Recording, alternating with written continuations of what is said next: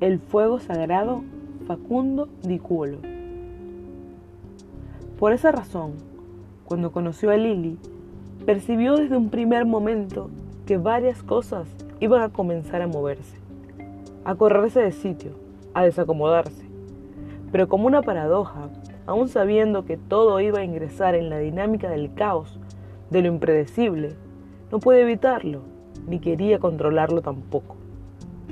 Una tarde comprendió que hay cosas que uno elige y cosas que suceden inevitablemente o que uno elige en función de las cosas que suceden inevitablemente.